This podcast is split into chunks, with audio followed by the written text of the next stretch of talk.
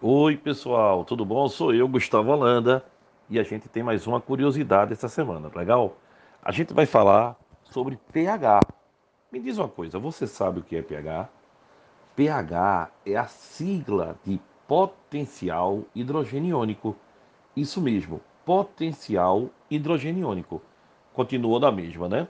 Olha, pessoal, ele é responsável por indicar a acidez ou a basicidade de uma determinada substância.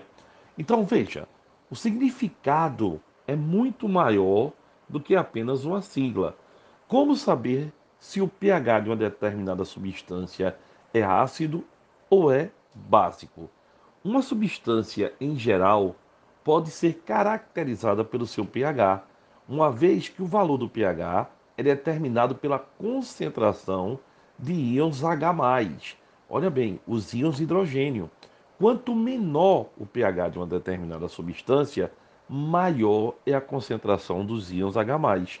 E olha, se a concentração dos íons H+ é maior, a acidez também é maior. A escala, pessoal, pode variar de 0 a 14. Isso a uma determinada temperatura, a 25 graus, por exemplo. Se o pH for de 0 a 7, a solução é ácida.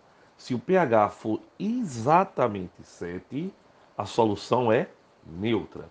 E se ele for acima de 7 até 14, a solução é básica ou alcalina.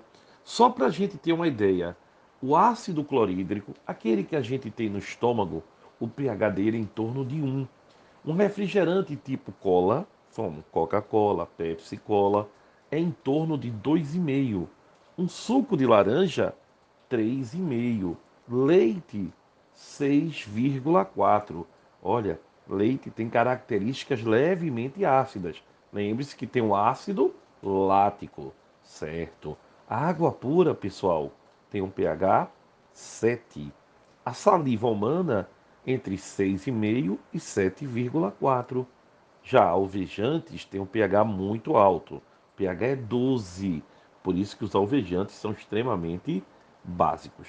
Então, pessoal, o pH é a medida da acidez ou da basicidade de uma determinada substância. Espero que eu tenha ajudado você a mais uma curiosidade química. Tá bom, pessoal? Até a próxima e um abração.